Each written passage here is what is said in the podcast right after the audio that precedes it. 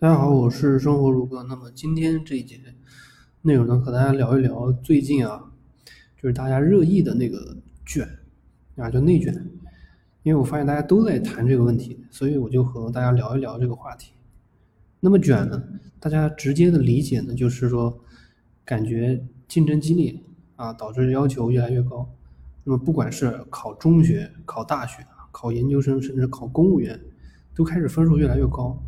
啊，这个也是大家谈卷的主要阵地，还有就是工作上啊，工作时间越来越长，总有人愿意比你多付出时间，这样呢就被被动的导致大家都觉得这时间长是很正常的啊，也就是就是什么九九六之类的问题，这也是大家说的那个卷的地方。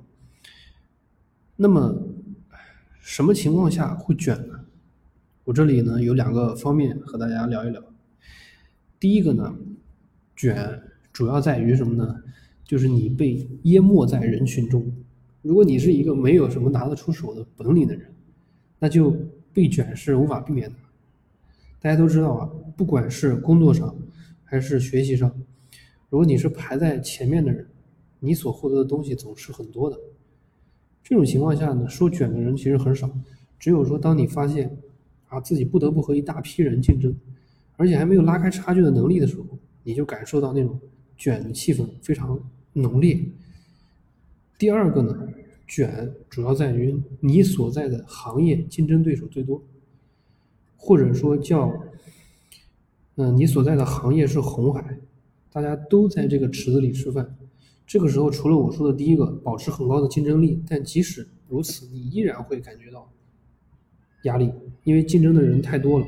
利润越来越少，除非说保持很高的竞争力，但是毫无疑问，要是有那本事，怎么可能会有卷的这个问题呢？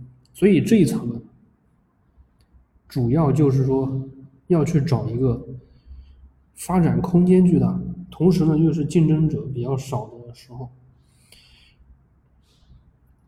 这个呢，我觉得是我们这个改变命运的一个捷径，比如说。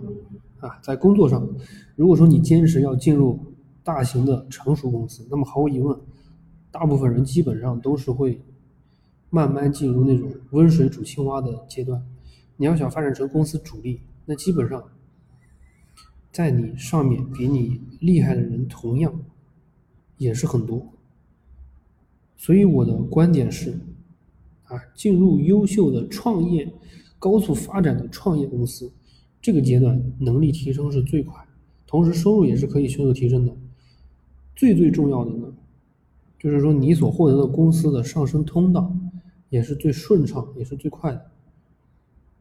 因为你要想达到改变命运的程度，你怎么可能说找一个早上几点钟起来，然后坐在板凳上啊，早上按时到，然后晚上按时打卡，然后下班那种状态下，你怎么可能改变命运呢？